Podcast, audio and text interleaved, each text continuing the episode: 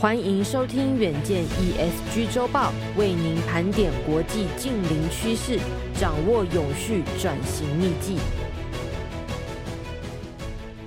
各位听众朋友，大家好，欢迎收听本周的 ESG 周报。本周的文章标题是“白昼之夜周末登场，首度导入循环容器”。首先，先为您盘点三则 ESG 大事。第一则，白昼之夜周末登场，首度导入循环容器享优惠。第二则，零碳飞行指日可待吗？零碳排无噪音的太阳能飞艇，二零二六年首航。第三则新闻，日本福岛第二波核处理水入海，预估会需要十七天的时间排放完成。首先，先来听第一则新闻。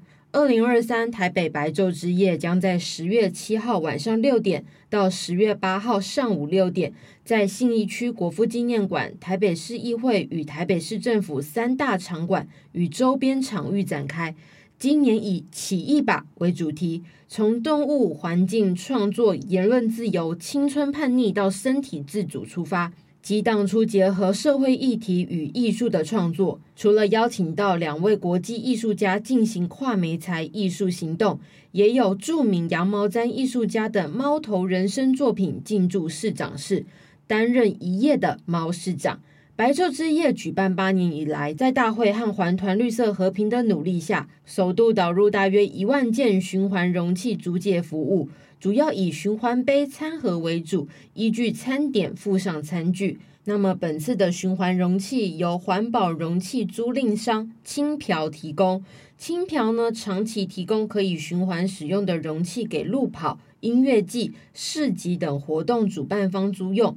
餐具呢，都有经过专业的清洗厂清洗，定期送 SGS 检验。届时呢，现场七十个餐饮摊位都将化身循环容器租借站。民众只要主动告知使用循环餐具或是自备餐盒，由摊商先预收三十元的押金，餐后归还可以全额取回，还享消费九折或者是容量加大的优惠。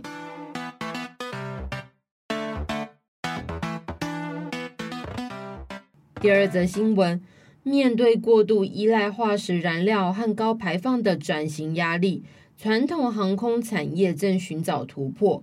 那么，Eero Airship 公司近日宣布推出太阳能飞艇一号，这是全球第一个完全不依赖化石燃料，而且不产生噪音和二氧化碳排放的航空器。这艘创新飞艇的全长一百五十一公尺。表面覆盖大约四百八千平方公尺的太阳能电池板，在白天飞行时，太阳能飞艇呢将主要依靠太阳能电池板来提供推进的能量。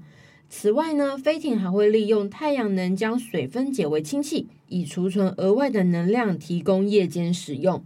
夜间飞行则依赖储存的氢气，透过燃料电池来维持操作。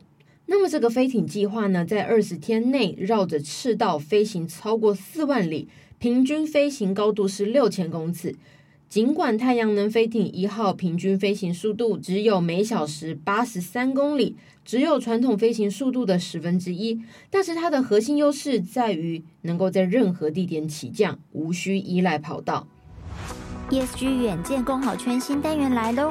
每两周的星期一，远见都会邀请 ESG 典范企业约尔萨亮点大学来分享他们如何解决永续转型过程中的疑难杂症，赶快锁定收听哦！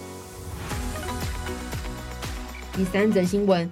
日本东京电力公司在八月首度排放七千七百八十八吨的福岛第一核电厂核处理水。十月五号呢，台湾时间上午十点半将展开第二次核处理水排放。